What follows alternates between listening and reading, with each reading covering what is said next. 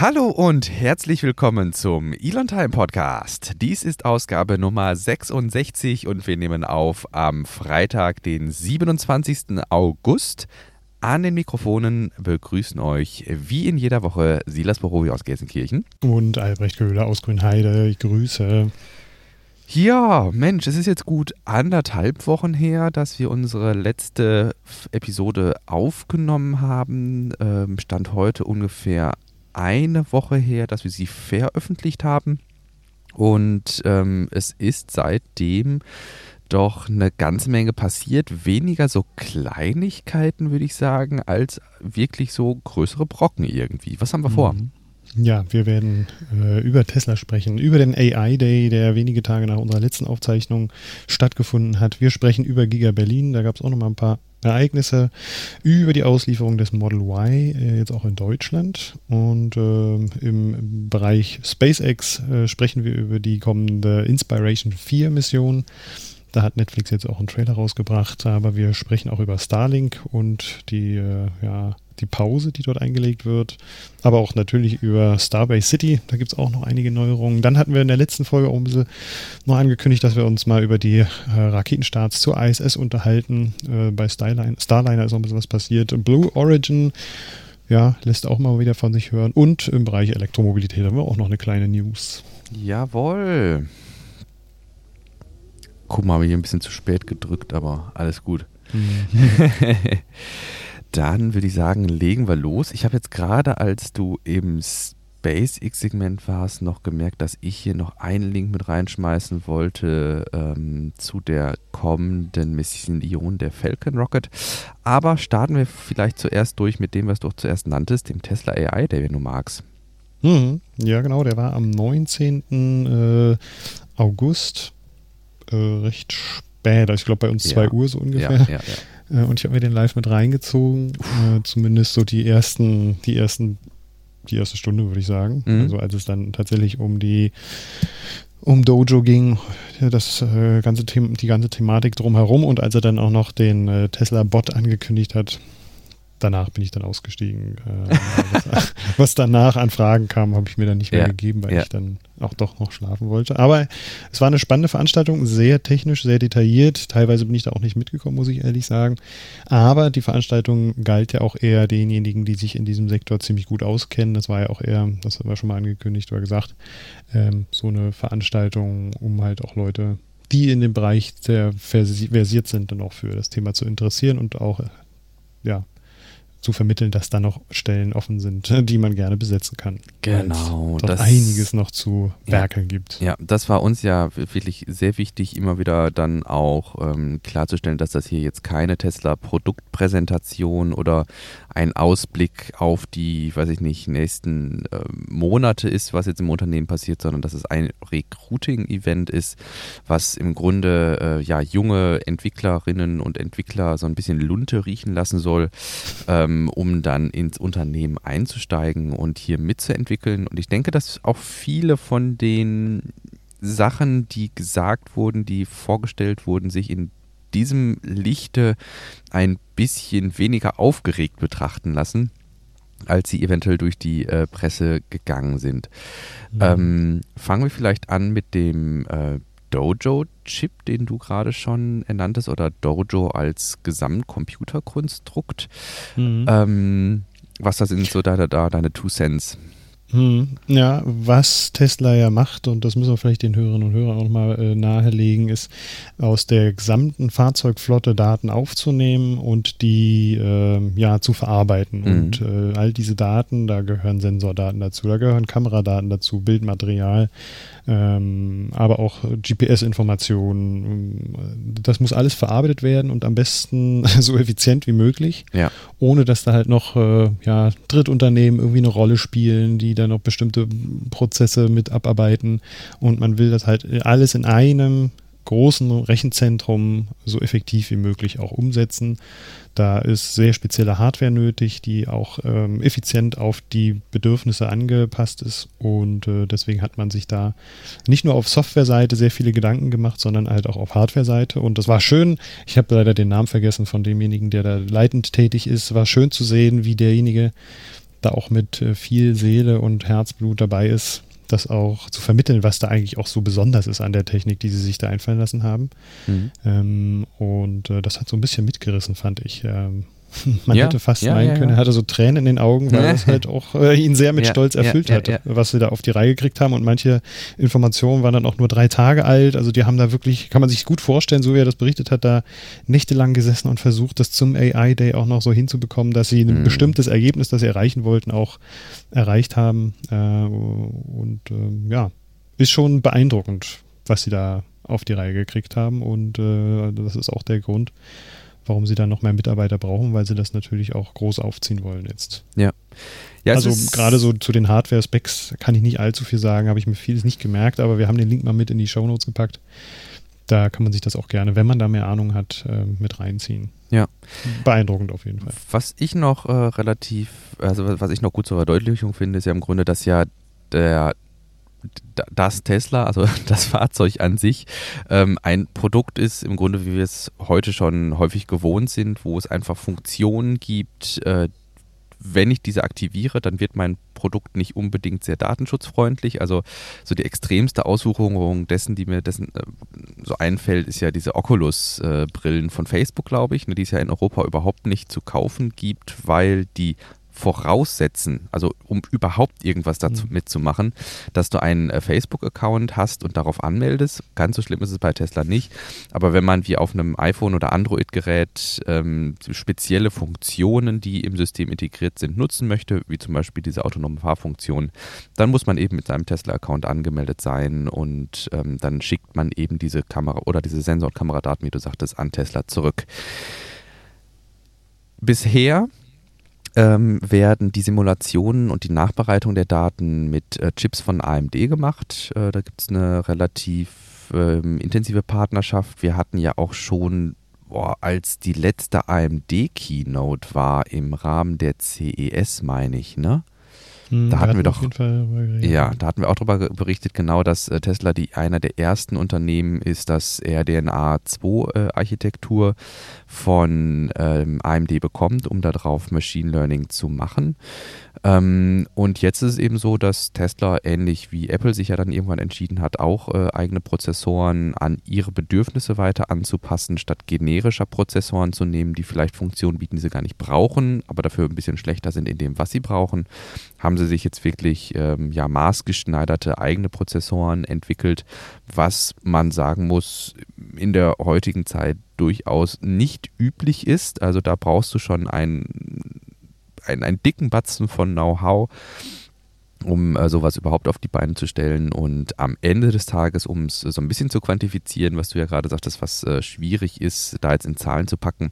Aber wir können sagen, wenn dieser Dojo Supercomputer, so wie ihn, sie ihn planen, ähm, dann fertiggestellt ist, wird er der schnellste weltweit für diese Machine Learning Anwendung sein. Also er ist nicht der schnellste Supercomputer insgesamt, sondern in dieser Sparte, äh, was Tesla braucht, um da die ähm, Simulation zu machen, wird er dann der schnellste sein. Hm. Genau, das waren jetzt so die äh, Dinge, die sie angekündigt haben für den Hardware-Bereich und im Software-Bereich hat äh, André Kapati, der da auch ähm, federführend mitentwickelt, mh, hm, ja noch ein bisschen was zur Software-Seite gesagt, mhm. was sich da verbessert hat, was sich verbessern wird. Mhm. Und ähm, das war dann halt auch adressiert an diejenigen, die dann da bei Tesla vielleicht anfangen zu arbeiten im AI-Bereich, dann auch, was denn noch für Probleme bestehen. Das fand ich auch ja. mal noch interessant ja. Äh, zu hören, an welchen Herausforderungen sie da noch arbeiten. Ähm, das wurde auch sehr detailliert und technisch, äh, aber auch mal interessant auf jeden Fall. Ja. Ja, das waren so die ich würde sagen, Hardware, also der Dojo-Chip, äh, Software, die natürlich der, der Autopilot, da waren auch viele schöne Demos dabei, fand ich, die dann in Video mhm. gezeigt mhm. wurden. Und äh, dann gibt es ja noch so den äh, Elefanten im Raum irgendwie. Ähm, dann hat Tesla ja noch irgendwie ein, ja, weiteren Prototypen zumindest festgestellt, beziehungsweise angekündigt bis Ende des nächsten Jahres oder Ende diesen Jahres zumindest ein Ende, okay, Ende des nächsten Jahres einen Prototypen am Start zu haben. Wofür nochmal? Hm, Tesla Bot. Äh, richtig, das ist ein humanoider Roboter, der äh, in der Lage sein wird, einfachere Arbeiten zumindest erstmal auch zu verrichten. äh, oder Arbeiten zu verrichten, die Menschen äh, sehr ungern machen oder wofür ja, ein Einsatz eines Menschen eigentlich äh, nicht sehr effizient ist. Und ähm, genau, das wird auf jeden Fall ziemlich spannend werden, äh, weil es halt auch ja, den Markt ganz schön umrühren könnte. Ne? Ich meine, hier in Deutschland stehen wir ziemlich vor einem, äh, vor dem Problem des, äh, dass wir zu wenig Arbeitskräfte haben für ganz unterschiedliche Bereiche. Ich äh, habe in der Rettungsstelle auch sehr viel Kontakt mit unterschiedlichen Menschen und äh, überall hört man ja, auch bei uns haben wir gar keine ausreich nicht ausreichend Arbeitskräfte und wenn man mal fragt, wo, wo die nötig wären, dann ist es zum Beispiel auch im DHL-Paketzentrum, wo dann halt einfache Arbeiten auch verrichtet werden müssen, ähm, Pakete von A nach B bringen und so. Und da kann man, da gibt es schon auch Einsatzmöglichkeiten für solche humanoiden Roboter, auch in der recht frühen Phase, denke ich. Mhm. Und äh, seine Idee ist natürlich auch, dass dann in Gigafactories äh, bestimmte Arbeiten auch durch diese Roboter auch ersetzt werden können. Mhm. Was dann wieder dazu führt, dass äh, die Menschen, die dann diese einfacheren Arbeiten gemacht haben, wahrscheinlich auch in anderen Bereichen dann tätig sein können. Mhm. Interessant finde ich eigentlich, wenn man so ein bisschen so einen Perspektivwechsel jetzt nochmal wagt und dann sich auch das zu Herzen nimmt, was äh, Elon während der äh, während des AI Days sagte, dass in gewisser Weise auch so das Selbstverständnis von Tesla als Robotikunternehmen durchaus ein, eine Bedeutung hat. Ähm, also dass Tesla sich jetzt nicht als Fahrzeughersteller versteht, ähm, also ich, ich hätte ja immer gesagt, Tesla versteht sich als Softwareunternehmen, die halt auch Hardware verkaufen. Mhm. Ähm, aber das, er sagte als Robotikunternehmen und das ergibt natürlich insofern Sinn, wenn man sich anschaut, dass ein Fahren, also dass ein, dass ein Tesla mit Autopilot im Grunde nichts anderes ist als so ein Lagerroboter, der Güter von A nach B bringt, nur dass halt der Tesla in Zukunft oder in naher Zukunft Personen von A nach B auf, ne, also im Grunde ein Roboter auf vier Rädern. Mhm. Ähm, ja, ist. ja. Klar, und die Hardware, die da verwendet wird, dann halt auch in Robotern verwendet werden kann und da haben sie eine gute Expertise. Genau. Und da liegt das dann schon irgendwo nahe. Allerdings glaube ich, dass der Tesla-Bot äh, über das Prototypenstadium nicht hinauskommen wird, einfach weil äh, ich denke, dass Humanu humanoide Roboter, da haben wir jetzt schon häufig und viele Ansätze gesehen und äh, so, die, so, so, der Benchmark hum humanoider Roboter, das ist ja Boston Dynamics. Mhm. Und ähm, da habe ich zumindest in Erinnerung, dass in Interviews immer gesagt wurde, ja, also bei diesem Spot, äh, also dieser vierbeinige Roboter, den, den verkaufen wir jetzt ja auch schon und äh, der hat wirklich äh, einen tieferen Sinn, also damit kann ich durchaus was machen. Ähm, aber diese äh, zwei also die humanoiden Roboter, die sind mehr so Engineering und äh, Software Pathfinder. Also das sind Sachen, die zum Experimentieren einladen und äh, uns neue Technologien entwickeln lassen, die wir dann auf ähm, ja, verkaufbare Technologien ähm, ausweiten können. Und ich könnte mir vorstellen, dass, äh, es wurde so, wie ich die Präsentation verstanden habe, korrigiere mich, dass das tatsächlich erstmal als Prototyp angekündigt wurde und nicht als wir verkaufen den bald für, weiß ich nicht, äh, 12,99 oder sowas.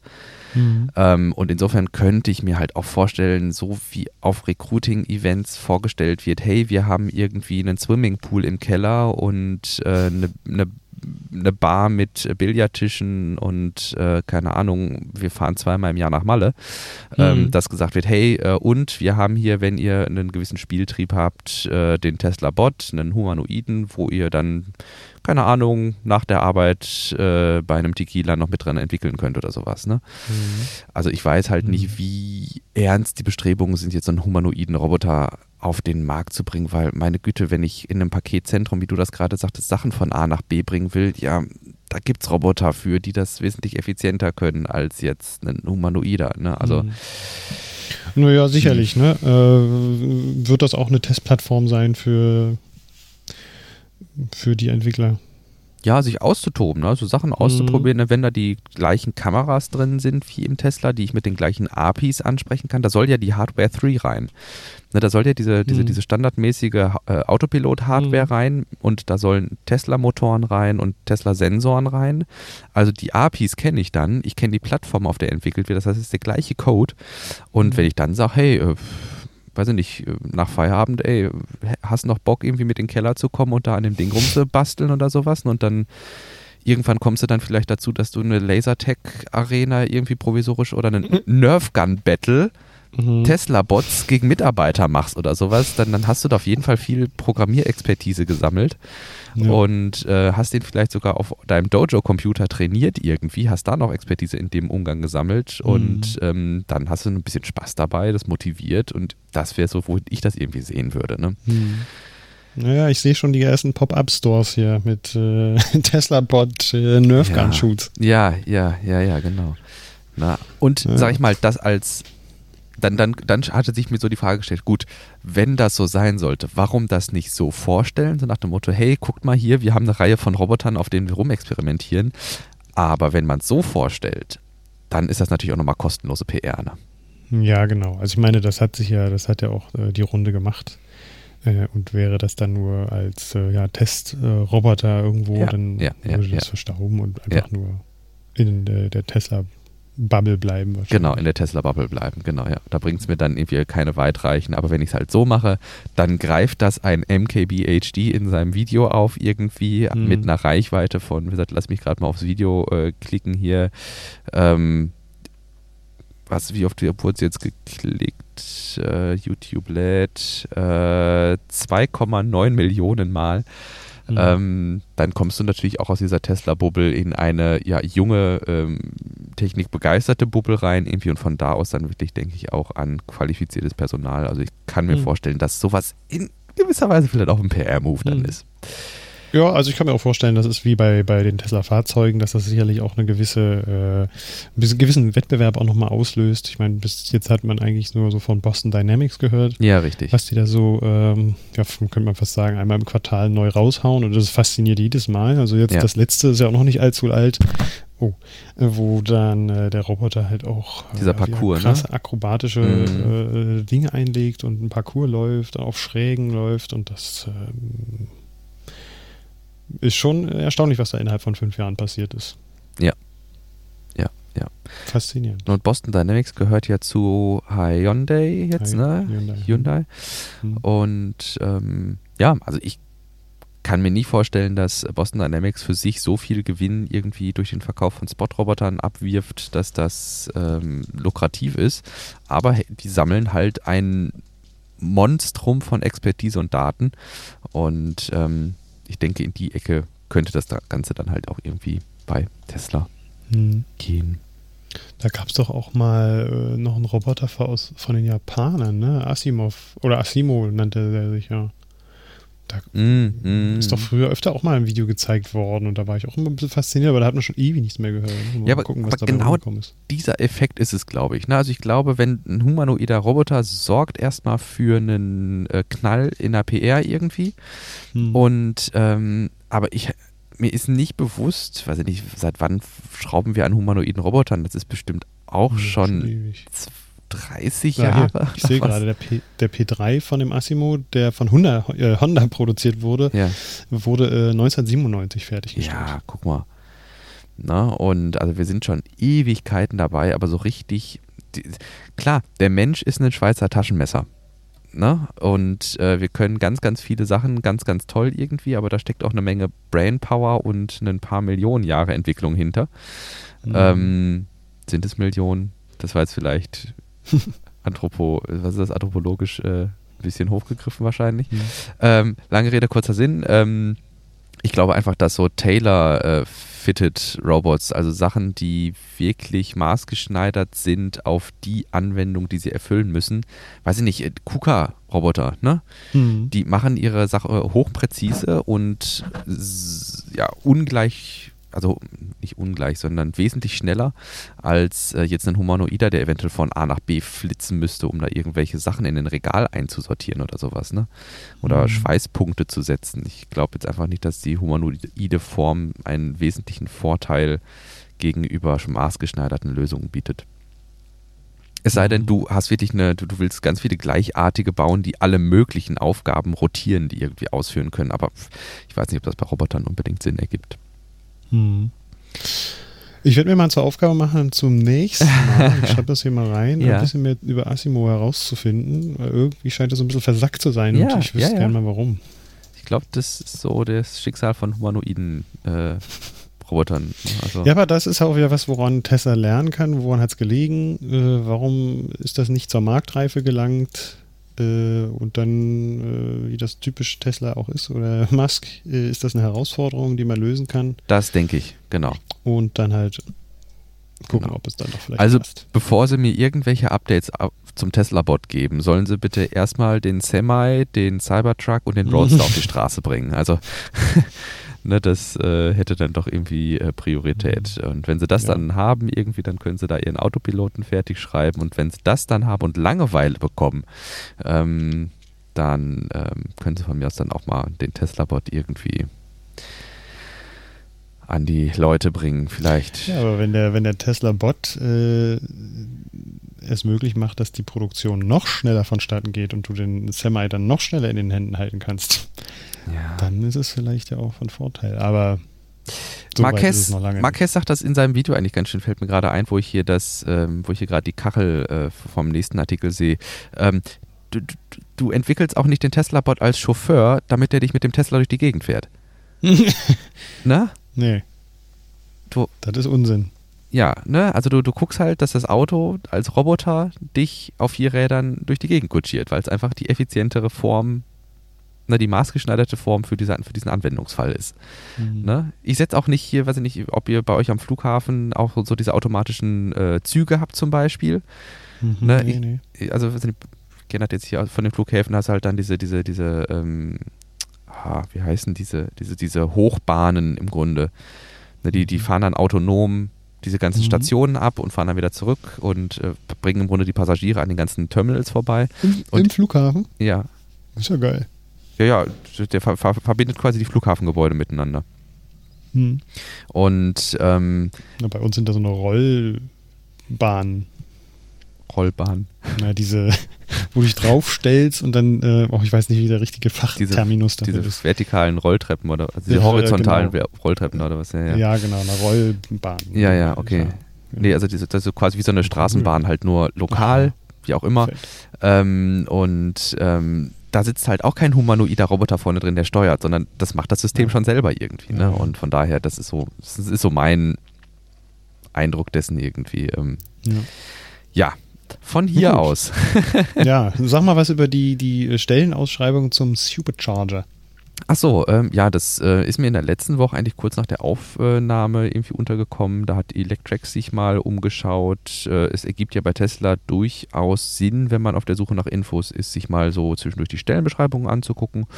Und Electric ähm, hat da nach eigenen Angaben wohl eine Reihe von Stellen gefunden, die darauf hindeuten, dass Tesla jetzt den Ausbau des Supercharger-Networks in Amerika massiv vorantreiben will. Und ähm, ich denke, dass je größer dieses Supercharger-Netzwerk wird und je mehr, also selbst wenn man sagt, es kommt immer jedes Jahr, weiß ich nicht, 5% neue Stationen äh, dazu, ähm, dann je mehr Stationen ich habe, desto größer skaliert das dann natürlich auch. Und ähm, seit jetzt im letzten Quartal waren es, was habe ich hier, äh, 2900 Standorte mit über 26.000 ähm, Steckern quasi. Und ähm, wir haben halt ein 50 Prozent Jahr zu Jahr Wachstum und äh, insofern hier dieses Team zu verstärken, ergibt aus meiner Perspektive Sinn und das hatten sie jetzt wohl auch in Stellenausschreibung abgelesen so. Mhm. Jo. Ja, dann ähm, würde ich sagen, kommen wir nochmal zur Giga Berlin. Ja, sehr gerne. Bevor wir dann den Tesla-Bereich verlassen. Genau, da äh, hatte das Umweltministerium Nee, Umweltminister. Ach, Quatsch. Umweltminister. Äh, das mhm. ähm, Landesumweltamt mhm. vom Land Brandenburg hat nochmal mitgeteilt, dass es eine Erörterung in der Form, wie es letztes Jahr war, nicht geben wird. Es wird eine äh, Online-Konsultation geben zu den äh, Plänen, die jetzt zuletzt ausgelegt wurden, mhm. wofür letzte Woche die äh, Einwendungsmöglichkeit zu Ende gegangen ist. Mm, es sind äh, jetzt insgesamt auch mit der ersten Auslegung, äh, der zweiten Auslegung und der dritten Auslegung jetzt ca. 800 Einwendungen zusammengekommen. Okay. Das heißt so ca. 400 sind jetzt nochmal äh, dazugekommen. Äh, das wurde jetzt sich genau erstmal grob angeschaut und geguckt, ob es überhaupt äh, Sinn macht, nochmal so eine Konsultation durchzuführen, ob da neue Einwendungen auch dazugekommen sind. Mhm. Und dem scheint so. Und deswegen wird es jetzt diese Konsultation geben. Die wird dann nicht am 13. stattfinden, also so über einen längeren Prozess wird man dann da die, die Einwendungen äh, oder werden die Einwender die Möglichkeit haben, da auch äh, in eine Diskussion zu gehen zu ihren Einwendungen. Ja. Das wird dann eher schriftlich äh, erfolgen. Äh, das heißt, die Konsultation, inwiefern unterscheidet die sich jetzt von dieser klassischen Erörterung? Gibt es da dann keinen hm. Rückkanal oder? Na, es ist äh, bei der richtigen, bei der Erörterungssitzung war es ja so, dass dann die Einwände auch vorne äh, sitzen konnten, äh, ja. direkt gegenüber von den Behörden und von Tesla und dann in richtige Diskussion gegangen sind, auch zu ihren Themen. In der Online-Konsultation wird so sein, dass da die äh, einzelnen Punkte, die noch äh, offen sind in der Diskussion, mhm. nochmal beschrieben werden. Dann hat man da nochmal die Möglichkeit, schriftlich äh, darzulegen, was da jetzt das Problem ist. Und dann wird halt nicht live das Ganze ja moderiert und dann eine Stellungnahme dazu auch nochmal gegeben. Okay, verstehe, ja. Wie das im Einzelnen direkt aussieht, das äh, weiß ich jetzt noch nicht. Dazu wird es noch Informationen geben. Ähm, findet in breiter Öffentlichkeit statt? Oder ist es das quasi Nur diejenigen, genau. Diejenigen, die die Einwendung gemacht haben, werden dann diese Einladungslinks bekommen. Okay. Wie das genau technisch abläuft, äh, kann ich dir gar nicht genau sagen. Es gab sowas äh, Anfang des Jahres auch schon mal. Da gibt es auch eine, eine, Stellungnahme dazu, wie das abgelaufen ist. Habe ich mir aber noch nicht ganz äh, in, in Gänze durchgelesen. Aber ja, das sind halt eigentlich nur diejenigen, die da Einwendungen geschrieben haben, erlaubt. Okay. Daran teilzunehmen. Ähm, bevor wir allerdings das Thema verlassen, ähm, würde ich zumindest, wie gesagt, mit Blick auf die Zeit ergibt das Sinn, dass wir das Thema verlassen, hast du recht. ähm, aber zumindest noch äh, rein, ähm, ja, teasermäßig einmal anreißen, ähm, dass die Model Y-Auslieferungen in Deutschland jetzt begonnen haben. Äh, es gibt in den ersten Showrooms, ich glaube bei euch in ähm, Brandenburg direkt äh, war ja ein Model Y, was wir auch zwischenzeitlich mutmaßlich auf der Gigafactory-Gelände gesehen hatten, dann irgendwann im Showroom, ne? Hm, in Berlin. Genau, ach, direkt in Berlin. Hm, und ja naheliegend. ja. Ähm, und ja, aber jetzt langsam laufen halt die Auslieferungen an. Die Model Y kommen entsprechend aus Shanghai. Ähm, ich wollte noch unterbringen, was ich ganz spannend fand, dass, äh, was wir ja in Europa äh, schon wohl eine Weile haben, jetzt auch in Amerika anläuft, und zwar, dass man diese Tesla-Diagnose-Software und die Handbücher käuflich bzw. im Abo erwerben kann. Das ist äh, für freie Werkstätten und sowas, denke ich, ein gute, eine gute Möglichkeit, äh, nochmal hier äh, mit Tesla eine hochbezahlte Marke ins äh, Sortiment zu bekommen. Ähm, genau daneben, ähm, es gibt ein Update für die Tesla-App, äh, da können wir jetzt natürlich nicht aus eigener Erfahrung ähm, berichten, aber da ist wohl eine ganze Reihe Neuerungen bei, sodass es jetzt auch die Version 4.00 zu releasen galt. Ähm, es ist wohl eine ganze Menge an Neuerungen, die mit kommt und den Tesla-FahrerInnen der Welt äh, das Leben ein bisschen einfacher macht. Zudem sind jetzt äh, Funktionen integriert wie der Tesla Shop und auch ähm, das ja, rückwirkende Nachgucken von äh, Ladehistorie. Das war wohl vorher irgendwie nicht möglich, was ich seltsam finde. Aber man kann jetzt äh, wohl Ladevorgänge anzeigen und äh, bezahlen. Ähm, das deutet für mich auch in gewisser Weise darauf hin, dass wir darüber eventuell dann die Öffnung des Supercharger-Networks sehen könnten. Ja, und bevor wir das Thema dann vollends äh, verlassen, du hattest noch einen Artikel rausgesucht, den hatte ich mir jetzt gar nicht angeschaut. Äh, und zwar, dass Tesla nun auch als Stromanbieter oder am Strommarkt tätig wird. Ja, genau. Also Tesla nimmt nun auch den deutschen Strommarkt ins Visier. Ist eine Schlagzeile des äh, Bayerischen Rundfunks. Äh, die haben das mal ganz gut zusammengestellt hier. Und äh, zwar ja, wird Tesla jetzt am Strommarkt ja auch sehr tätig werden. Äh, das wird wahrscheinlich auch demnächst ähm, bundesweit ausgerollt. Mhm. Und äh, somit bietet Tesla nicht nur E-Autos an, Ladesäulen, Stromspeicher und Solaranlagen, sondern halt auch einen eigenen Ökostromtarif, das dann äh, ja mit Hilfe des Autobilders da auch recht lukrativ werden könnte. Ähm, stehen Details drin? Also mhm. mich würde jetzt ganz spontan Preise interessieren, nicht nur Preise, sondern ähm, für Leute, die keinen Tesla haben? Mhm. Nein. Okay ähm, aus welchen Anlagen kommt der Strom? Weil das ist ja immer so das Argument, finde ich, wenn man jetzt beispielsweise bei den Stadtwerken äh, in der Grundversorgung ist und dann sagt, hey, ich hätte aber jetzt gerne Ökostrom, dann nimmt man einfach von den Stadtwerken einen Ökostromtarif aber was meistens dahinter steckt, äh, sind ja irgendwelche äh, Tarife, die auf Ökostromzertifikaten beruhen. Also das, äh, die, mhm. da investiert der Stadt, ähm, also da, da, investieren die Stadtwerke in der Regel dann nicht in erneuerbare Energien oder bauen irgendwelche Kraftwerke oder betreiben irgendwelche eigenen Ökostromkraftwerke, sondern beziehen die einfach aus dem europäischen Zertifikatehandel. Und mhm. das würde mich jetzt bei dem Tesla-Tarif natürlich interessieren, weil die haben ja keine eigenen Kraftwerke. Hm. Wo der Strom herkommt, ist genau. hier in dem Artikel nicht untergebracht. Okay.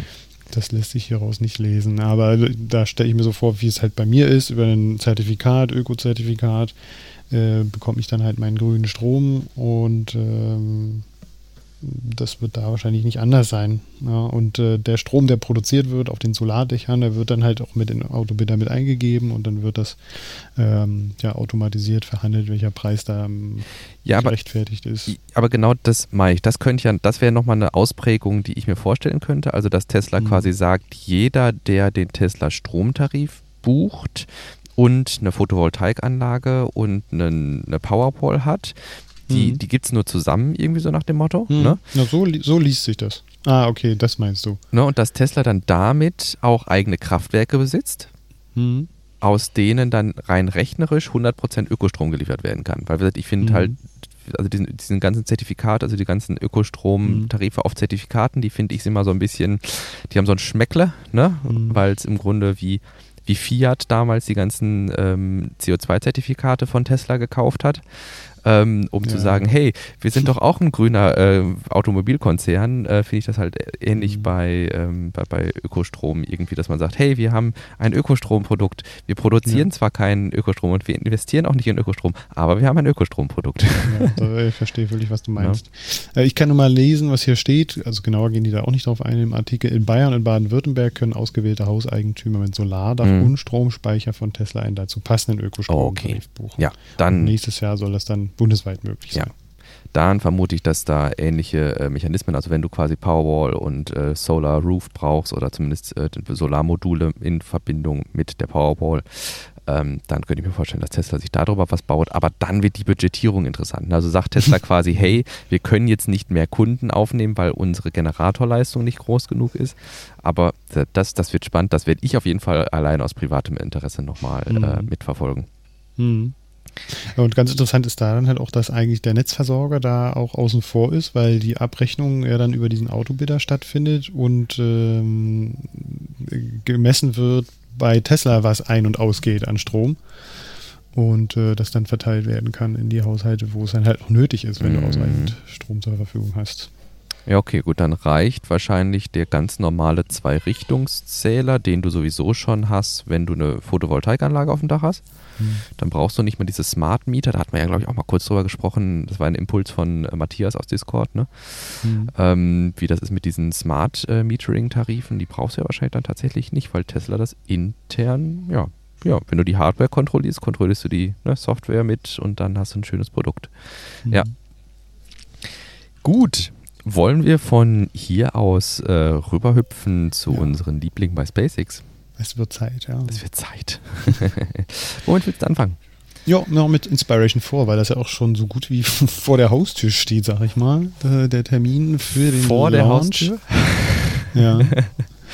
Ähm, und zwar Inspiration 4 haben wir in der Vergangenheit auch des Öfteren schon drüber gesprochen. Vier Leute werden ins All geschossen und werden ein paar Tage im Orbit umherdüsen und dann wieder runterkommen. Ähm, ja. Wir hatten auch schon angekündigt, dass Netflix dazu eine Serie rausbringen wird. Äh, und jetzt in wenigen Tagen startet dann tatsächlich auch die erste Folge.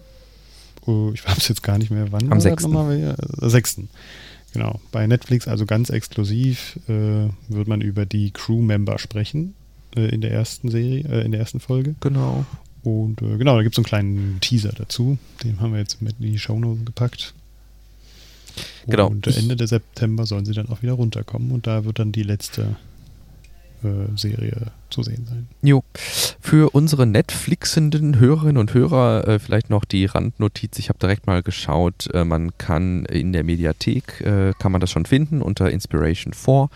Ähm, man findet natürlich bisher nur den Teaser und die Möglichkeit, sich erinnern zu lassen, wenn es dann losgeht. Äh, das habe ich direkt bei mir mal angeklickt und äh, ich vermute mal, dass das dann bei mir auf die Startseite rutschen wird, ähm, sobald es dann dran ist. Ähm, also wenn ihr daran interessiert seid, macht doch gerne mal die Netflix-App auf und merkt euch die Serie vor. Ich denke, da wird man mit Sicherheit einen äh, stark gefärbten ähm, Einblick in diese Mission bekommen. Ähm, aber hey, wann hat man schon mal die Gelegenheit, äh, mit einer entsprechenden Pro Produktionsqualität ähm, sowas mitverfolgen zu können? Und ähm, ja, da bin ich da doch gerne dabei.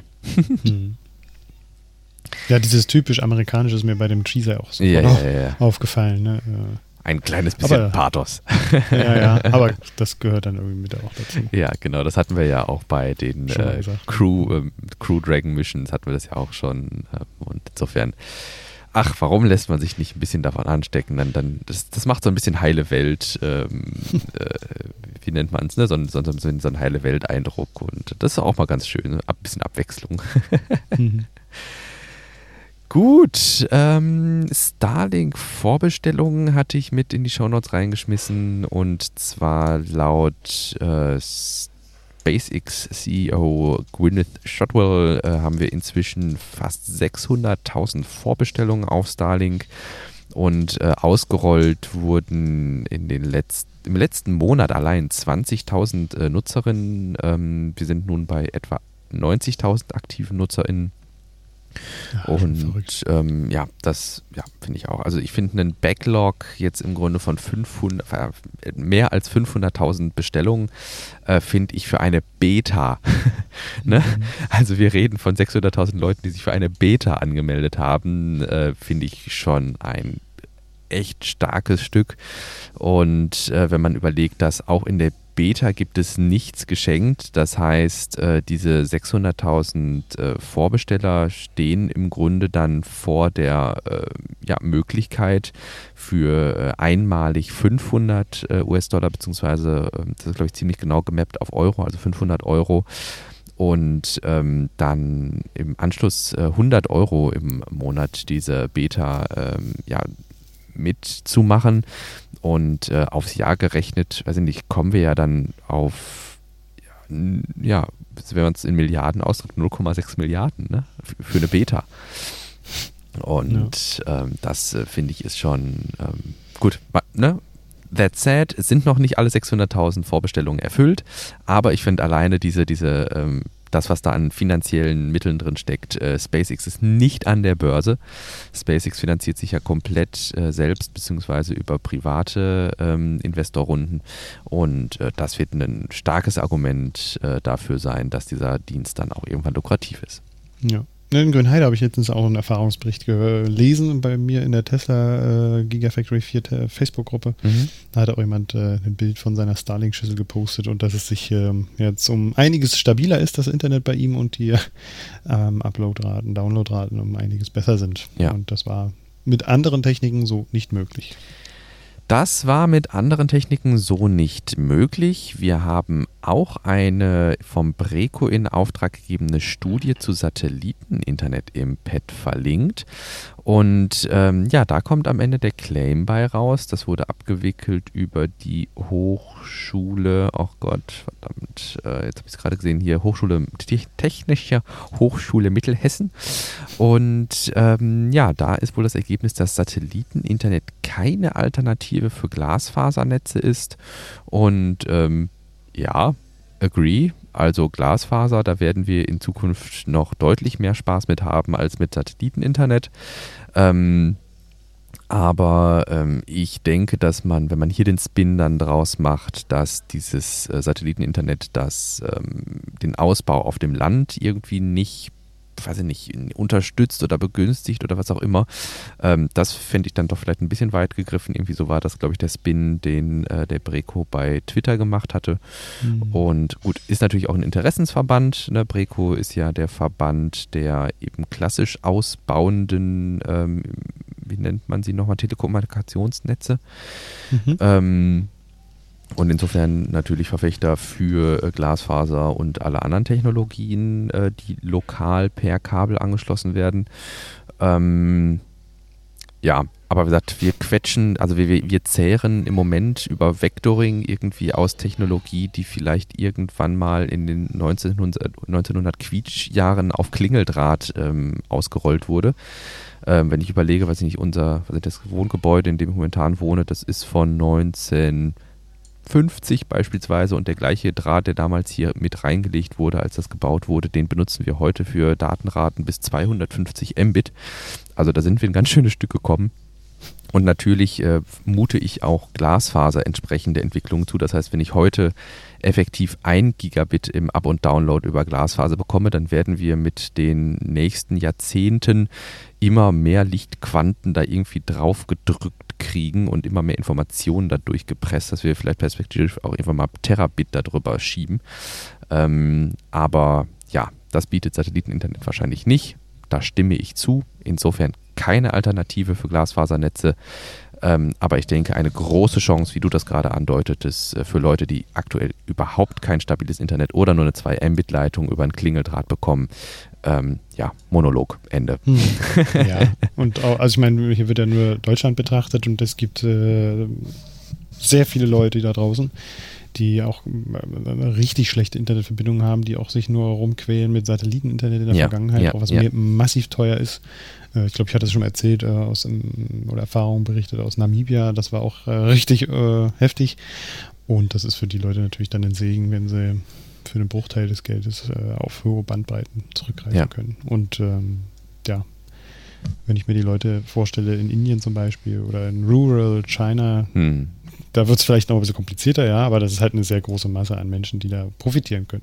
Ja, oder, oder wenn du es wirklich aus einer privilegierten Position heraus betrachtest, ich denke, also ich höre in meinem Bekanntenkreis von vielen, die jetzt entweder Homeoffice in ihren Arbeitsverträgen zugesichert bekommen oder mobiles Arbeiten, wo ich gar nicht so sehr wusste, dass das ein großer Unterschied ist, aber das eine Homeoffice ist ja, da bist du ja an dein, an dein Zuhause geknüpft, da wird ja dann als Arbeitsstandort deine, deine, deine, deine primäre Wohnadresse angegeben und dann gibt es ja wohl noch das mobile Arbeiten, wo einfach gesagt wird, hier haben Sie ein Firmen-Notebook, das ist Ihr Arbeitsplatz.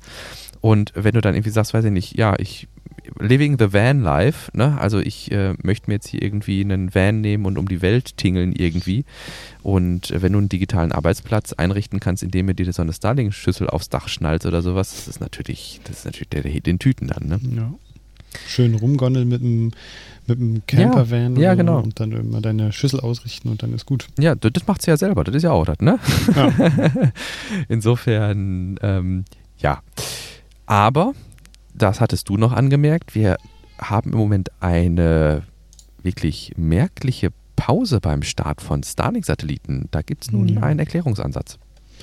Ja, Jeff Foust äh, auf Twitter, der sehr aktiv ist in ähm, SpaceX und Raumfahrtangelegenheiten. Der war beim Space Symposium anscheinend mit dabei äh, und SpaceX Gwyn Shotwell hat bestätigt, dass es da eine Pause gibt mit Starlink-Starts, Raketenstarts, ähm, bis dann auch äh, die äh, Satelliten mit Laser Kommunikationsschnittstellen ausgestattet sind. Zudem gibt es Probleme mit flüssigem Sauerstoff, der äh, vor allem in Kliniken gebraucht wird aktuell, der für die Raketenstarts auch nötig ist. Deswegen nimmt man sich da äh, erstmal etwas noch zurück. Ja. Und der nächste Start ist erstmal in drei Wochen geplant. Äh, ja, genau. Das ist, kann auch der Grund sein dafür, was es halt in der Vergangenheit recht ruhig war. Genau, also ich denke, ähm, dass dieser, diese Laserlink-Technik, wie sie ja bei Starlink heißt, äh, das ist ja im Grunde dann die Möglichkeit, wie die Starlink-Satelliten sich untereinander unterhalten. Äh, man stelle sich vor, man nimmt Kontakt zu einem Starlink-Satelliten im Orbit auf. Dann muss natürlich dieser Starlink-Satelliten die Daten irgendwie jetzt zu dem Server bringen, wo ich die Informationen haben, herhaben will und dann auch von dem Server zurück wieder zu mir. Und das wird nicht der gleiche Satellit sein, der die Datenverbindung zum Server hat und zu mir hat. Entsprechend muss von Starlink-Satellit zu Starlink-Satellit dieses Signal so ein bisschen wie stille, stille Post, nur ohne Informationsverlust übertragen werden. Und äh, aktuell werden hier Funkverbindungen eingesetzt. Äh, Im Januar 2021, also Anfang des Jahres, haben wir zehn Beta-Satelliten stehen, äh, starten sehen äh, mit der Transporter-Mission, ähm, die diese Laser-Link-Technologie ähm, im Grunde erproben sollten. Und ähm, ja, die Verbindung über Licht ist einfach wesentlich schneller als über Funk. Insofern ist das auch, ähm, ja, soll das den Backbone im Grunde bei Starlink stärken, um auch, äh, ja, alle Interessenten dann letztlich mit an Bord nehmen zu können und dann mhm. nicht irgendwie festzustellen, hey, wir haben eine Auslastung des Netzwerks und müssen jetzt die Bandbreiten drosseln. Ach, du hast es schon mit reingenommen. Die CRS Commercial Resupply Mission ist für jetzt Samstag wieder eine geplant. Äh, mhm. Äh, guck mal, dann ziehe ich das mal hier nach unten im Pad, weil ich habe auch einen reingeschmissen, dass Shortfall of Gravitas äh, sich jetzt ah, ja. aus dem Hafen herausbegeben hat. Das wird also die erste Mission sein, die Shortfall of Gravitas, wir hatten vor einigen Episoden darüber berichtet, das neue Drone-Ship von SpaceX absolvieren wird. Der Lack ist noch frisch und alles sieht wunderbar gebonert aus und äh, ähm, ja, das wird sich dann vermutlich jetzt am Samstag ändern. Ähm, wir werden gespannt sein und die Mission verfolgen. Mhm. Wäre dann die 23. Äh, Versorgungsmission von SpaceX zur ISS. Ja, genau, CRS schon, schon 23, genau. Was haben wir noch? Äh, äh, ja. ja. wir haben noch. Hm? Sag, sag, du, sag du. äh, wir haben noch ein kurzes Update äh, vor, aus, aus, der Starbase. Ähm, da äh, fand ich noch ganz interessant. Da habe ich mir vorher gar keine Gedanken drüber gemacht. Äh, man sieht ein Bild eines, äh, ja, Sieht ein bisschen aus wie ein Starhopper, ähm, also eines äh, Edelstahltanks, äh, der Richtung Propellant Farm äh, gerollt wird, beziehungsweise Richtung Launchpad. Und ähm, der Titel SpaceX ähm, hat jetzt erste Drucktests an eigenen Treibstoffspeichern äh, durchgeführt.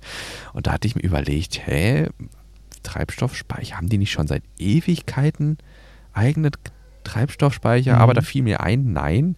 Wenn man sich an die Bilder von den ganzen Teststarts erinnert und sowas, dann ist nebendran immer diese länglichen weißen Tanks, wie man die im Grunde als Flüssiggastanks ähm, vom, vom Lande kennt. Also bei uns hier Stadtgas kommt aus der Leitung. Ich weiß nicht, wie das äh, bei euch da die Ecke ist, ob ihr auch äh, Verrohrung habt äh, mit Stadtgas. Mhm. Ähm, aber ich kenne es zwischendurch äh, immer noch, dass gerade so entlegenere Häuschen, die haben ihren, ihren eigenen Flüssiggastank vor der Haustür stehen und immer so mit so einem hübschen Maschendrahtzaun drumherum. und ähm, wenn man sich, ich erinnerte mich dann, dass das bei den SpaceX-Starts auf der Starbase auch immer so war, dass da diese großen Tanks, die dann auch anfingen irgendwann zu qualmen, äh, nicht zu qualmen, zu, zu, zu dampfen, ähm, mit äh, Treibstoff vorhanden waren. Und ähm, ja, dann ist das jetzt wohl der Move zu sagen, gut, äh, wir nehmen jetzt nicht mehr die Tanks von der Stange, wie man sie standardmäßig kennt, sondern einfach vielleicht um das Volumen ähm, hier bereit bereitzustellen, äh, bauen wir unsere eigenen Treibstofftanks und da war jetzt ein Kryotest am ersten Design, so wie ich das gesehen habe. Hm. Ja, wir haben ja in der Vergangenheit auch mal diese, diese Übersicht, Starbase-Testing mhm. mhm. ähm, auch mit aufgezeigt und das ist da auch aktualisiert worden.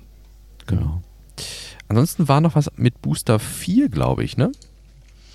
Äh, lass mich mal, uh, mein Pad. Ähm, Booster 4. Ja, genau. Also wir hatten ja gesehen, dass äh, äh, die ganzen Hake oder Triebwerke an der Booster abgebaut wurden uh, und die sind jetzt wieder rangebaut worden äh, zu Testzwecken, um zu gucken, ob es da irgendwelche Probleme gibt. Und die sind jetzt alle wieder dran. Jo, dann, dann kann es ja losgehen, ne? Oh, ja. Ich weiß gar nicht, wie der, hast du das auf dem Schirm, wie da der aktuelle Stand ist, was jetzt hm. noch passieren muss? Oder haben, nee, wir haben auch von der FCC nichts weiter gehört, Richtig, ne, genau. bezüglich der Genehmigung. Ja. Ich denke, das wird so der, so der Meilenstein sein, auf den es gewartet wird, genau. Also, dass man im mhm. Grunde dann die FCC-Approval bekommt mhm. und ähm, von da aus dann weitermacht. Mhm. Jo. Aber die, äh, wir hatten es ja beim letzten Mal auch schon gesehen, dass die innerhalb von 24 Stunden alle installiert wurden. Das war, mhm. als ich das das erste Mal gehört habe, ich dachte erst, es dauert mehrere Tage, um die mhm. alle zu mhm. installieren, aber das ging dann auch wieder recht schnell. Ja. Ah, äh, wir haben das nicht im Pad, aber mir fällt es gerade ein, weil ich auf Twitter nachgefragt hatte. Wir hatten mal über die Inspiration, wieder zurück zu Inspiration 4. Äh, wir hatten mal über die äh, Dragon-Kapsel gesprochen. Mhm. Und da sagte ich ja, die hat mhm. doch diese coole äh, Kuppel, Kuppel äh, drüber. Und da meintest du, ja, mh, hm, irgendwie ähm, war das, ist, ist das, glaube ich, noch nicht so in Stein gemeißelt. Und ich meine, wir hatten sogar einen Artikel gefunden, äh, wo drin stand, dass das Design noch nicht endgültig ist. Äh, long story short, irgendwie, ähm, Twitter-Konsens ist wohl, äh, dass zumindest diese eine Mission, diese eine Dragon-Kapsel, die diese Mission durchführt, dieses Design haben wird. Aha. Und ähm, ja, die entsprechend natürlich nicht an die ISS andocken kann, aber das war jetzt so das, was ich von mhm. verschiedenen Seiten auf Twitter dann als Antwort bekommen hatte. Ich hatte Toni, ist er, Bela? Der macht immer so In Infographics und ah. der hatte eine Infographic veröffentlicht eben mit dieser Cupola und da hatte ich mal gefragt, hey, äh, ist das jetzt eigentlich schon ne, gesichert? Und mhm. er sagte, jo, zumindest für diese eine Mission ist das wohl bestätigtes Design. Aber ich meine, wir haben in der Vergangenheit dann nichts davon gehört, dass das irgendwie mal getestet wurde. Oder? Genau, und das war das, worauf er sich bezog. Ich habe jetzt den, ich habe, er hat mir keinen Link geliefert oder sowas, aber mhm. ähm, dass die Inspiration 4 Ast Crew, also die Inspiration 4 mhm. Crew zumindest immer wieder mal darüber gesprochen hätte. Mhm. Ne? Und dass das entsprechend wohl auch zu den Test Procedures und den ähm, ja, Fitting Procedures dazugehört dann. Ja, aber ich meine, im luftleeren Raum ist das ja noch nie so getestet worden. Zumindest haben wir das nee, nicht das so mitgekriegt. Das nee, schon so eine Kuppel, hm. sage ich mal nicht, aber ich sag mal, da gibt es ja Berechnungen. Ne? Also hm. das kann ich mir durchaus vorstellen. Ja, ich stelle mir so eine fette Kuppel, ich meine, was ist in der Vergangenheit ja auch noch nicht gemacht worden. So eine fette Kuppel an, äh, an der Dragon-Kapsel jetzt auch nicht so als technisch äh, einfach vor. Mhm. Und da hätte ich schon gedacht, dass man da auch nochmal mhm. Tests machen muss, um zu gucken, mhm. ob da irgendwelche Leckagestellen noch sein könnten oder mhm. technische Herausforderungen noch existieren. Mhm. Und äh, jetzt halt äh, bemannt die Kuppel da ins All zu schießen, ohne dass, ich meine, kann ja sein, dass sie da vorher auch schon irgendwie was erprobt haben im All. Aber ist mir zumindest nicht äh, aufgefallen. Mhm. Da ist aber zumindest Fenster im All sind ja jetzt nichts mhm. so brandneues mhm. irgendwie, ne? Aber klar, Kuppel ist natürlich nochmal einfach ein anderes Design von Fenster. Mhm. Ähm, ich meine, an der ISS haben wir ja auch so, ist ja auch schon so eine so ein sehr großes Fenster auch mit die, installiert. Ja, aber die tatsächlich, das, das wäre vielleicht ja auch so der Unterschied, der dich dann irgendwie stutzig macht, äh, die ja aus einzelnen Flachglasflächen hm. zusammengesetzt ist. Ne? Ja, ja. Und nicht, äh, ich vermute auch nicht, dass es wird ja irgendwie eine Polycarbonat-Kuppel äh, sein oder sowas. Ne? Also hm. irgendein Kunststoff, äh, der entsprechende Eigenschaften aufweist, äh, da wird mit Sicherheit kein Glas verwendet werden. Hm. Ähm, so dreifach verglast. Ja. genau. Ganz normales Wärmeschutzglas halt. Das ähm, muss reichen. Aber ja, Budget ist alt. aber ob es dann von innen irgendwie einen Fallregelungsmechanismus zum Beispiel gibt, dass die Kuppel quasi dazwischen sitzt wie so ein Sandwich, ne? also dass du quasi außen den Dome mhm. hast, dann da drin die, die Kuppel und dann innen nochmal irgendwie so ein Türchen zum Aufmachen oder sowas. Mhm. Ähm, oder auch ja, irgendwelche Schutzmechanismen gegen ja. Sonnenstürme äh, oder was weiß ich. Ah ja, ja aber wir das, werden uns das, überraschen lassen. Ja, wir, genau, wir werden uns überraschen lassen und wir werden es ja dann ähm, auf Netflix und YouTube äh, verfolgen können. Ja. Jo. Von hier aus vielleicht zur Raumfahrt im Allgemeinen? Ja. Wir genau. haben noch so fünf, sechs Minuten. Ah, sehr gut, dann müssen wir uns ein bisschen beeilen. Ja, Raumfahrt, äh, Starliner, oh, können wir mal wieder drüber sprechen. Hast du geschrieben, äh, ist ins Krankenhaus verfrachtet worden. Genau, richtig. Äh, da hatten wir während der letzten Episode, insofern können wir es auch kurz halten, schon darüber berichtet, äh, dass der Starliner von der Rakete abmontiert wurde und jetzt wieder in die Halle geht. Und äh, ich habe einfach nur von Spaceflight Now äh, dann kurze Zeit später ein Video bekommen, äh, wo man sieht, wie dieser auf einem Crawler ähm, dann Richtung Werk wieder rollt. Also im Grunde bestätigte das die ähm, Aussagen, die wir vorher bekommen haben. Mhm. Genau. Du hattest dich ähm, anlässlich letzter Woche, da hatten wir kurz darauf hingewiesen, dass wir das nochmal nachschauen wollten, damit ja. auseinandergesetzt, welche Nationen äh, jetzt überhaupt bemannt zur mhm. ISS oder unbemannt zur ISS starten. Ja, genau. Ich hatte jetzt mal zwei Listen aus Wikipedia damit reingeschmissen. Äh, einmal die unbemannten Raketenstarts zur ISS, da sind wesentlich mehr ähm, ja, äh, Träger, sage ich mal, beteiligt. Ähm, also Soyuz ist ja äh, sowieso mhm.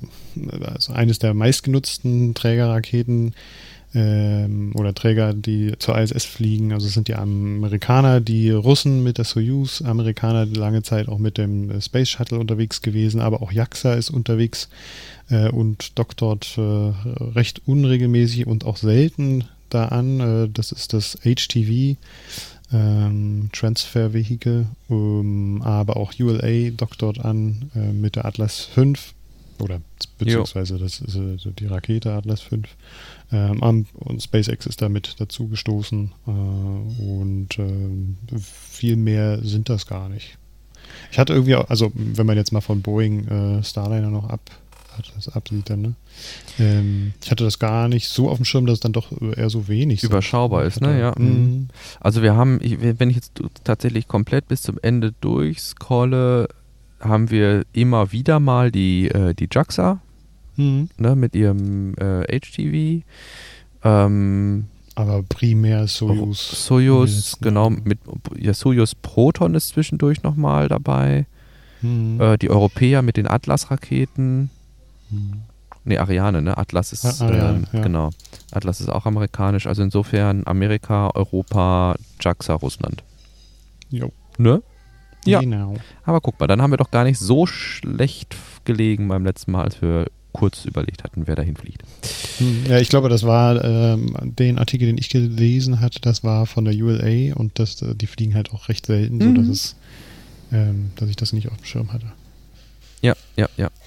Ja, sehr cool. Ähm, was nicht so cool ist, ähm, dass wohl Blue Origin Mitarbeiter reihenweise das Unternehmen verlassen, hattest du eine Schlagzeile mit mhm. reingeschmissen.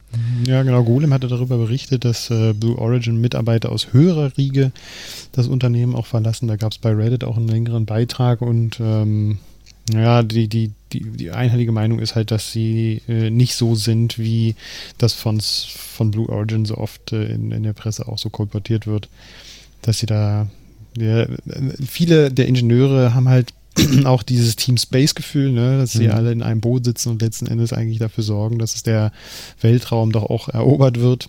Und ähm, die der Meinung sind, dass es eigentlich ähm, ja, sinnlos ist, da gegeneinander zu schießen und dass äh, Jeff Bezos da auch äh, ja, eher kontraproduktiv ist. Holy smokes. Ich lese gerade. Deswegen also haben sie da nicht so Bock drauf. Boah, ich habe gerade mal in den Artikel reingeguckt. Es ist ja von Frank Wunderlich Pfeiffer und ähm, es gibt wohl dieses US-Firmenbewertungsportal Glassdoor. Mhm. Und äh, also Standartikel äh, ist die Zustimmungsrate bei SpaceX, also wie zufrieden bin ich mit meinem Unternehmen, äh, wohl bei 91 Prozent. Bei United Launch Alliance, ULA, sind es wohl 77 Prozent und bei Blue Origin aktuell 15 Prozent. Ja, da, da, also klar ist ein, ein, leichter Indikator dafür, wie das so die Stimmung sein kann, aber ich bin da immer sehr zurückhaltend, was so Glassdoor anbelangt. Wenn du halt Leute hast, die sich da aufgrund von irgendwelchen Dingen auch aufregen, dann sind sie dazu geneigt, auch schnell mal so eine also einen Negativbeitrag abzugeben. Klar, absolut, das funktioniert. Das war bei Tesla genauso und das haben dann die Kritiker immer sehr gerne aufgenommen, um zu zeigen, ja hier, guck mal, da läuft nicht alles ganz rund. Also, ja. Aber gut, es, mal, es, es, läuft ja letztlich wie bei Kundenbewertungen. Ne? Also mhm. die Kunden, die unzufrieden sind, sind ja eher geneigt, eine Bewertung abzugeben als Kunden, die zufrieden sind und keinen Anlass sehen, sich jetzt noch damit auseinanderzusetzen. Mhm. Ähm, aber ich denke zumindest einen groben Indikator, wenn mhm. auch nur ein Drittel davon irgendwie zutreffend ist, ähm, zeigt ja zumindest den Trend irgendwie. Mhm. Ne? Und, ähm, ich finde das immer schwer. Ich finde das schwer. Also ich kann das zum Beispiel auch bei meinem Vater sehen, der eine Praxis hat und ja. äh, der sich sehr stark für Impf für Impfen einsetzt und ähm, da findest du regelmäßig und das auch nicht zu wenig äh, Leute, die dann unter seinem äh, Jameda-Profil dann halt auch sagen, dass das ein richtig schlechter Arzt ist und wo man dann, wo er dann weiß, okay, das sind halt wieder irgendwelche Impfkritiker, die mm. ihm da die Bewertung auch zerschießen. Ne? Mm. Also ja, also ich, klar, irgendwo ist immer ein Fünkchen Wahrheit dran. Und äh, ja, 15 Prozent ist natürlich jetzt auch nicht ohne, aber ist die Frage, wie ja. qualitativ die Bewertungen gut, sind. Das, das, ja, gut. Gibt es vielleicht auch ein paar Tesla-Jünger oder was weiß ja, ich, die ja. dann da der Meinung sind, Blue Origin da ans Bein pieseln zu müssen. Mhm. Naja, weiß ich nicht. Gut. Muss ich, ja, das kann natürlich aber, sein, irgendwie, dass da irgendwelche eine Eigendynamik einsetzt. Ähm, ja. Aber, aber nichtsdestotrotz gibt es ja bei Reddit halt diesen Beitrag richtig. und dem würde ich wesentlich mehr Qualität äh, mh, mm, zurechnen, wo dann halt auch ein Mitarbeiter sagt, wie da so die Stimmung ist mhm. und ähm, dass viele damit nicht einverstanden sind, wie mhm. da die Informations- oder die, die Kommunikationspolitik von Jeff Bezos ist und mhm. ja. Okay, gut, wie gesagt, das jetzt beispielsweise Glassdoor oder sowas, dass das äh, tatsächlich öffentliche Portale sind, wie ich jetzt gerade nochmal geguckt habe, das wusste ich gar nicht, das wäre sowas wie äh, repräsentative Befragungen oder sowas. Mhm. Aber das hat ja dann tatsächlich, ist ja dann einfach nur ein Bewertungsportal im Grunde, so wie, so wie, wie heißen die immer dieses Trusted oder diese, ne, Shop, diese mhm. Shop-Bewertungen oder sowas. Mhm. Das ist ja dann tatsächlich öffentlich, ja, ja. Google-Bewertungen oder sowas, ne? Mhm. Nun ist halt die Frage, mhm. also ich meine, das scheinen ja halt auch äh, höherrangige Positionen zu sein, die da jetzt ähm, verlassen mhm. werden, wie Blue Origin da darauf reagiert. Mhm. Ja. Ja gut, beim, äh, jetzt war ja gestern nochmal ein Start von New Shepard. Mhm. Und äh, da waren sie ja, sind sie auch nicht müde äh, geworden zu betonen, dass sie ja ihre Systeme zur Landung auf dem Mond testen. Und ähm, es war teilweise so ein bisschen okay. ähm, aber hey, ähm, das ist ja auch, wenn man, wenn man das nicht aus dem Blick verliert, das ist ja auch das, wofür sie von der NASA weiterhin bezahlt werden, ne, dieses Kamerasystem. Und ähm, das, ne, das ist ja oben an New Shepard, ist ja so ein Kamerasystem angebracht, das nach unten auf den Boden schaut und dann im Grunde Daten simulieren soll für Landung auf dem Mond. Also das ist ja nach wie vor ein Contract, den sie haben. Mhm. Und äh, insofern ja, aber das wie gesagt dann so hoch zu jazzen, indem sie dann wieder Bilder vom Blue Moon zeigen und äh, wie die äh, Blue Origin Mondfähre auf dem Mond landet. Ja, wie gesagt, dass, dass sie jetzt nicht die besten Verlierer sind, das hatten wir ja schon an verschiedenen Stellen ja. irgendwie thematisiert. Ganz spannend fand ich da im, auch noch ganz, äh, dass die europäische Raumfahrt oder dass die Europäer sich da jetzt im nächsten Jahr äh, ganz außerhalb ihrer eigentlichen dreijährigen Konferenz äh, treffen, um über die Zukunft der europäischen Raumfahrt zu debattieren und mal Ziele zu fixieren, was sie eigentlich wollen. Denn äh, ja, die Chinesen und die Amerikaner laufen ihnen davon und ähm, man muss sich darauf einigen, was man denn jetzt eigentlich möchte ja. in Zukunft. Das fand ich nochmal einen ganz interessanten Beitrag äh, vom Deutschlandfunk.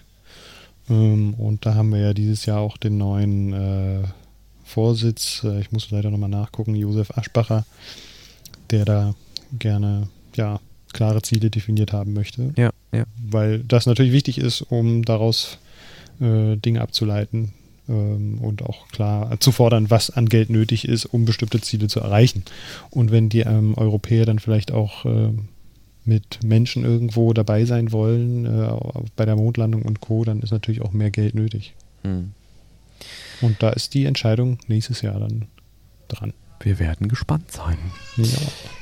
Beschließen wir das vielleicht nochmal kurz mit einem einfachen Hinweis auf einen Link angesichts der Zeit. Und zwar gibt es ähm, auf Heise einen Missing Link-Artikel, die finde ich ja doch eigentlich immer ganz nett. Äh, und zwar ähm, ein, ein, ein ja, ein, ein Hinweis aufs betreute autonome Fahren im Grunde, also wie die Mobilität der Zukunft doch äh, funktionieren könnte und ob Individualmobilität überhaupt noch notwendig ist. Also viele Stellen, wo ich so dachte, jo, das ist doch im Grunde so der Teil oder so die, die Strategie, wo wir vielleicht hin sollten. Hm. Da, da können wir uns vielleicht in der nächsten Folge noch ein bisschen mehr mit auseinandersetzen, weil ich das auch recht spannend finde. Mhm.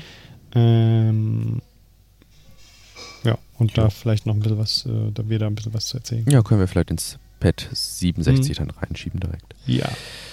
Meine Lieben, wir würden uns wirklich riesig freuen, wenn ihr dieses Projekt als gehaltvollen Beitrag zur deutschsprachigen Technik, Tesla und Space Community seht. Wenn dem so ist, dann würdet ihr uns einen Riesengefallen tun, wenn ihr diesen Podcast weiterempfehlt. Ich denke, das ist so die beste Möglichkeit, äh, andere Personen, potenzielle HörerInnen auf diesen Podcast aufmerksam zu machen. Und wer weiß, wenn ihr eure Freunde, Bekannte auf den Podcast aufmerksam macht und die sagen, hey, nee, den kenne ich schon, dann habt ihr direkt ein Gesprächsthema. In diesem Sinne, mein Lieber, wir hören uns in der kommenden Woche wieder. Mhm. Und ähm, vielen Dank fürs Zuhören. Bleibt uns gewogen und bis dahin. Ne? Bis zum nächsten Mal. Macht's gut. Tschüss. Ciao.